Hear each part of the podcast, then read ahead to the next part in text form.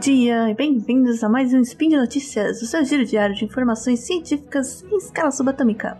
Aqui é a Naka, de São Paulo, e hoje, dia 24 Nixian, quase no fim do ano aí, ou dia 27 de dezembro, se você ainda usa o calendário gregoriano, um domingo, vamos falar de biotecnologia, especificamente sobre como uma inteligência artificial nos ajudou a avançar na nossa técnica de dobradura de proteínas. Speed Notícias.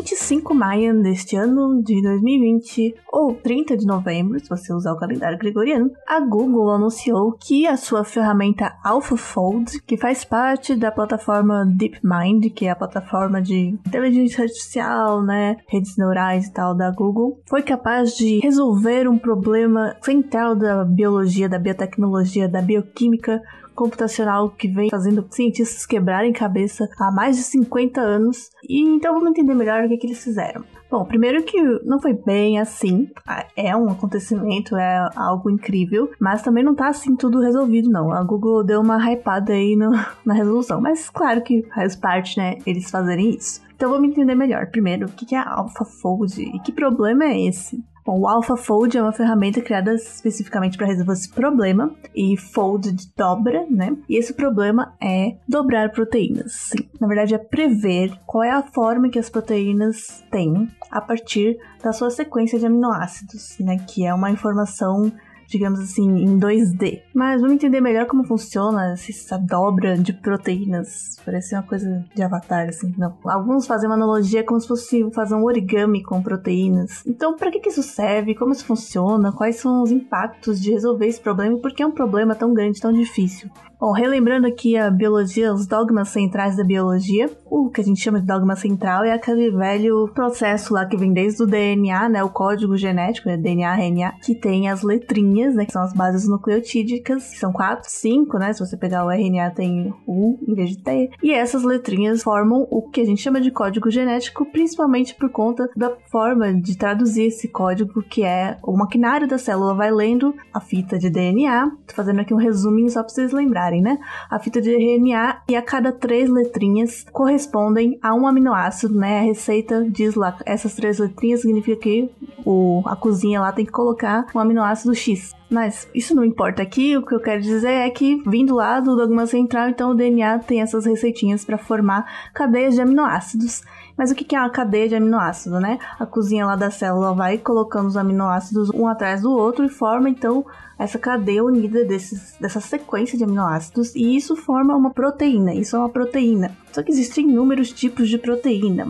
E o que diferencia uma proteína da outra no final é justamente a forma 3D que ela vai tomar. A forma da proteína, ela define tudo, toda a função que a proteína vai ter, com que ela vai se ligar, onde ela vai se encaixar. É realmente uma coisa bem mecânica, né? Um maquinário mecânico. Só que também tem a parte química de forças moleculares e tal e por isso mesmo prever a forma que a proteína vai ter a partir da sequência de aminoácidos, né, de DNA e depois de aminoácidos que a gente consegue ler, que a gente consegue conhecer. Às vezes a gente tem informação da sequência porque a gente descobriu ou experimentalmente ou a partir da leitura do DNA, do sequenciamento do DNA, mas a gente não sabe a forma que a proteína feita a partir dessa receita vai ter no final, porque tem muitas coisas que influenciam, tem forças externas, mas a própria sequência, a própria cadeia em si, a correntinha de aminoácidos, ela não é uma fitinha, né? Como eu falei, essa forma 3D, o que significa isso?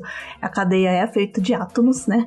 Um se ligando no outro, formam formas complexas e eles também têm forças que se atraem, uma parte da proteína se atrai com a outra. Então, se você pegar, digamos assim, essa correntinha, ela vai se enrolando e umas partes grudam na outra e formam como se fosse uma cobrinha junta, formam hélices, formam, enfim, loopings. E talvez você se lembre também de algumas aulas do colegial que a gente então chama, a gente estuda as proteínas sobre pontos de vista estruturais, dependendo do nível da estrutura que a gente está estudando. E a gente divide em quatro tipos de estrutura, né? Uma proteína ela pode ser vista de quatro pontos de vista estruturais. A estrutura primária que a gente fala é simplesmente a sequência de aminoácidos que a forma. Então a gente pode escrever mesmo as letrinhas que vem o aminoácido A, depois o Y, depois o L, e aí a gente tem essas sequências de letrinhas. A gente sabe que os aminoácidos estão nesta sequência encadeados nessa proteína. Mas a proteína, como eu falei, ela não é uma fitinha. E aí nós temos a estrutura secundária, que é representada pelo formato que essa fitinha toma em 2D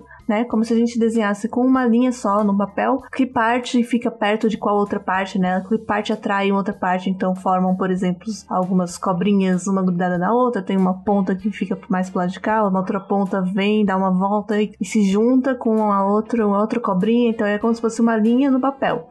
Essa é a estrutura secundária. A estrutura terciária já é, então, a forma 3D que isso forma, né? Às vezes tem hélices, loopings, como eu falei, que coisas que é difícil de representar em 2D, e que é a forma realmente da proteína na realidade. Mas também tem uma quarta forma, estrutura quaternária, na verdade é simplesmente a junção de vários desses módulos 3D, né? Muitas proteínas elas são formadas por várias repetições do mesmo módulo, digamos assim. Só que muitas vezes, dependendo de quantos módulos, elas vai se moldar, né? se dobrar de forma diferente, mesmo que seja o mesmo módulo, né? Seria repetido de, em quantidades diferentes, às vezes, se ele recebe interação de outras proteínas, ele vai acabar moldando-se de outra forma. Então, a estrutura quaternária também é outra forma de analisar a proteína. Existem proteínas enormes, né? De centenas de aminoácidos. E aí, você prevê qual é a forma final que isso vai ter, quais são todas as interações biomoleculares possíveis lá dentro, química, físicas, é muito difícil. Temos muitas tentativas já, muitos projetos tentando fazer isso,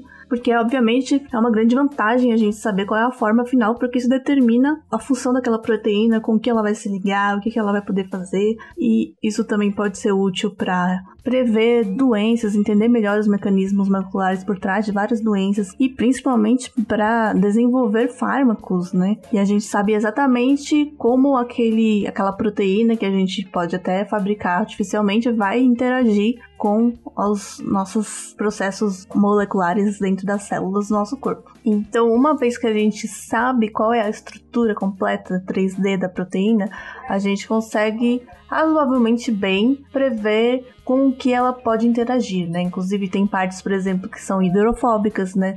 Tem toda a distribuição. Hidrofóbicas quer dizer que ela repele a água, e tem outras que são hidrofílicas, que elas se atraem pela água.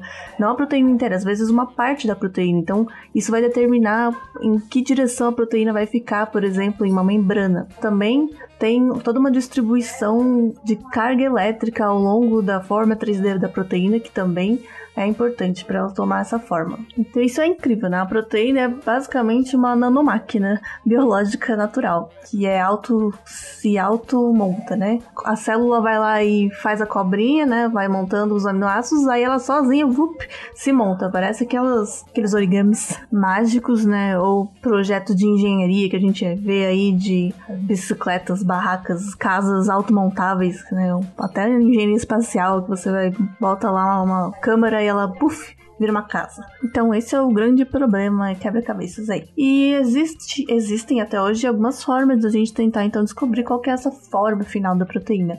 Uma das formas, inclusive, é medir, ir lá e observar, né? Só que isso também exige equipamentos e bastante tecnologia. Não é simplesmente usar um microscópio, mesmo os microscópios ópticos não têm a precisão para enxergar a estrutura 3D de uma proteína. E esses métodos de medida, né, de observação, eles também dependem de outras coisas. Por exemplo, você não consegue olhar como que a proteína está dentro da célula. Você tem que isolar ela, às vezes fazer um processo todo para ela formar cristais e aí observar esses cristais que vão. Mas nem toda proteína forma cristais. E algumas proteínas só ficam do jeito que elas são quando elas estão dentro da célula. Se você tirar de lá, ela já perde a forma. Então é bem complicado. Não são todas as proteínas que conseguem ser observadas dessa forma. Eu não vou aqui explicar como funcionam esses métodos, senão esse spin vai virar um sidecast. Mas é para saber que existem métodos de medir observacionalmente ou experimentalmente as proteínas, as formas 3D das proteínas, mas eles são difíceis, não funcionam com todas as proteínas, são caros e demoram também. Então, o grande pulo do gato seria realmente, a partir da sequência, que a gente já tem métodos razoavelmente bastante precisos de saber a sequência de aminoácidos, já saber então qual é a forma final que ela vai tomar no ambiente, digamos assim, natural dela, onde ela vai realmente interagir com as outras. E por conta disso, até hoje, a gente só conseguiu determinar essa estrutura de uma pequena porcentagem das proteínas que a gente sabe a sequência. Nós temos cerca de 180 milhões de proteínas sequenciadas no banco de dados universal de proteínas. Não sei porque é universal, porque eles assumem que é do universo inteiro, mas enfim. Mas dessas 180 milhões de sequenciados, que a gente sabe a sequência, só 170 mil tem a estrutura determinada. Então, como fazer isso? Como prever essa estrutura nos mínimos detalhes. O jeito mais óbvio que a gente pensa é simular, então, a parte física, né, das interações desde o átomo, das alterações intermoleculares ali que vão formar a proteína 3D. É, modelar, então, computacionalmente as forças em cada átomo, dado a sua localização, a sua carga elétrica e suas ligações químicas calcular a velocidade e aceleração de cada átomo passo a passo. E isso é chamado de dinâmica molecular. O problema, como vocês podem ter percebido, é que isso é extremamente pesado computacionalmente, né? É quase como tentar prever o clima 100%, né? É um sistema quase caótico. É, não chega a ser caótico, mas são tantas variáveis que a gente é muito difícil de conseguir prever. E como eu falei, as proteínas podem ter centenas de aminoácidos é, resultando em milhares de átomos. E além disso, também depende de onde ela está, no ambiente como ela está. Como eu falei, tem proteínas que têm partes que são repelentes de água, partes que são atraentes de água, é uma maneira de dizer.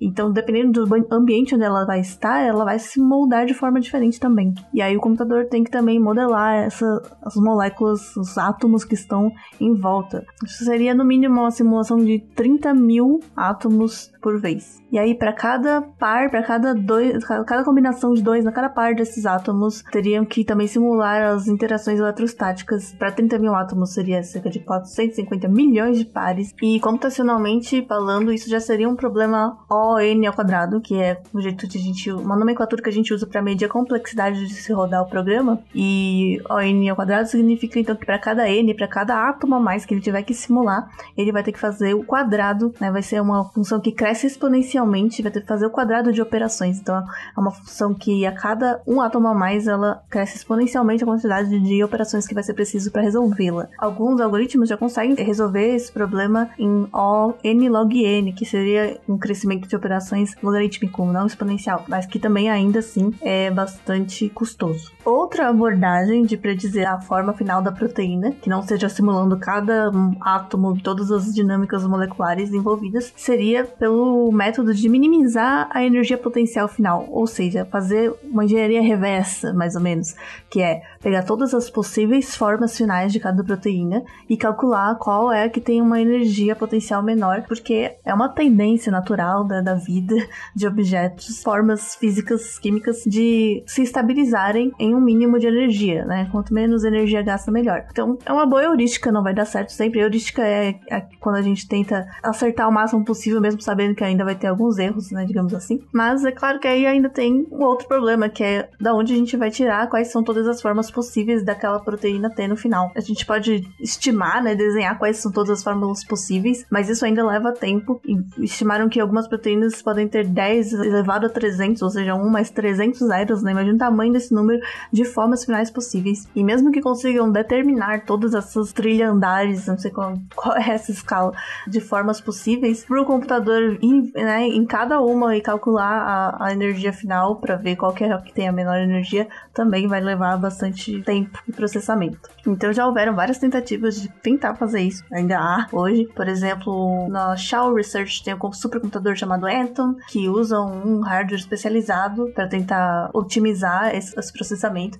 A IBM também tem um supercomputador voltado para biologia chamado Blue Gene. A Stanford também tem aquele programa, talvez vocês tenham visto, chamado Folding at Home, que é meio parecido com o que as agências espaciais, algumas fazem também, que é você pode disponibilizar o seu poder computacional da sua casa, do seu computador de casa, deixar ele lá rodando em plano de fundo para distribuir esse processamento para ver se consegue resolver um, um problema de uma dobrinha de proteína. Também teve, eu até cheguei a usar, teve um projeto chamado Folded, que era como se fosse um jogo mesmo, que tinha lá a proteína em 3D e eles te davam umas regrinhas e você ia testando, e você ia puxando uma parte, colocando na outra e ele ia é, calculando as forças moleculares, é, calculando a energia né, da proteína, e aí você ganhava mais pontos se deixasse a energia no mínimo, se conseguisse fazer lá, enfim, usar as pessoas mesmo, o poder computacional dos cérebros das pessoas ao redor do mundo para tentar também resolver o problema. E aí, vamos finalmente chegando então no AlphaFold da Google. Por muito tempo, nenhuma técnica foi capaz de predizer uma grande variedade de, de estruturas de proteínas com bastante precisão. E existe então uma competição bienal, né, cada dois anos, chamada CASP, que é uma sigla para Critical Assessment of Protein Structure Prediction. É estranhamente a palavra protein não está na sigla, mas tem o P de prediction, então, enfim. Essa competição, então, é como um grande hackathon. Ela compara o resultado de algoritmos de predição da estrutura da proteína contra a estruturas que a gente já conhece porque foram medidas experimentalmente, então a gente tem certeza de qual é a, a forma da proteína. Essa competição tem visto a pontuação máxima de acerto, né, em torno de 30, 40% nos algoritmos nos últimos anos. Mas em 2018, o AlphaFold foi capaz de predizer corretamente quase 60% das proteínas que foram apresentadas, né? E agora em 2020, o AlphaFold 2, que já é o 2 que eles estão anunciando, então ele foi capaz de prever 92,5% das proteínas corretamente, muito acima ainda dos outros algoritmos no mesmo ano que foram lá no máximo até 40% de acerto. E sendo que 90% de acerto já é comparável ao sucesso que tem métodos experimentais. É uma, um avanço muito grande em apenas dois anos. Isso foi a principal, é o principal achievement deles, porque ainda tem muitas proteínas que eles não conseguem prever, né? Não é um erro pequeno, mas o avanço que ele foi capaz de fazer em apenas dois anos é muito promissor para os próximos próximos anos aí conseguir melhorar ainda mais. É claro que é, a gente não sabe se é uma progressão linear, exponencial ou logarítmica, a melhoria desse processo, né? Talvez esses 10% aí que faltam sejam extremamente difíceis de se alcançar, mas com certeza é muito promissor. E as pessoas estão certas de estar extremamente empolgadas com isso, só não estão certas de falar que a Google resolveu o problema do século, porque não tá, não tá 100% resolvido, não. E se a gente quiser saber um pouco melhor como funciona então esse AlphaFold, ele usa várias redes neurais profundas para aprender quais são os parâmetros relevantes daquela proteína, né? Por exemplo, um deles seria a distância final entre cada par de aminoácido, não de átomo. E isso guia o algoritmo para saber qual vai ser a estrutura final. E a partir da predição inicial de um desses parâmetros, por exemplo, aí eles aplicam alguns métodos de modelagem que a gente já falou no SciCast sobre Machine Learning, por exemplo, um simples gradiente descendente, que apesar de ser simples, funcionou muito bem nesse caso. E um dos diferenciais do AlphaFold é que ele não precisa analisar cada parte da proteína separadamente, ele analisa cada proteína como um todo. Agora resta então a questão de quando e como isso vai ser disponibilizado para ser usado, né, aplicado em pesquisas científicas. O DeepMind, né, eles já falaram que estão trabalhando em algumas formas de disponibilizar isso para pesquisas. Inclusive, um centro de pesquisa na Alemanha já usou o programa para ajudar a resolver um problema estrutural de uma proteína que eles estavam travados por uma década. Então já tem tido resultados aí, mas eles ainda vendo como disponibilizar. A Google é uma empresa, talvez ela cobre bem caro por isso. Mas eles também falaram que ainda tem muito trabalho a fazer, né? Como a ferramenta não está 100%, eles ainda querem melhorar, principalmente para prever proteínas mais complexas e interações com o ambiente, que isso ainda não foi feito nesse, nessa competição. E é isso, eu tinha preparado até mais duas coisas para falar aqui hoje, mas esse assunto é enorme e já me alonguei demais aqui. Então, deixe aí nos comentários o que você achou dessa, desse novo avanço da tecnologia, se você está empolgado, se você já sabia o que isso significava, se você não sabia, o que você está pensando sobre isso. Deixe seu comentário, elogio, crítica, sugestão para os próximos spins aí nos comentários. O link desse, desse estudo tá aí no post também. E lembro que esse podcast só é possível de acontecer por conta do apoio dos nossos patronos do SciCast, tanto no Padrim quanto no PicPay. Muito obrigada, continue praticando a sua dobra de proteínas e até a próxima!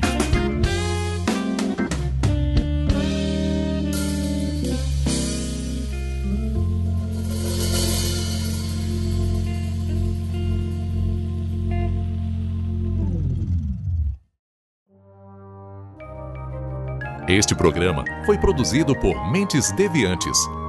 deviante.com.br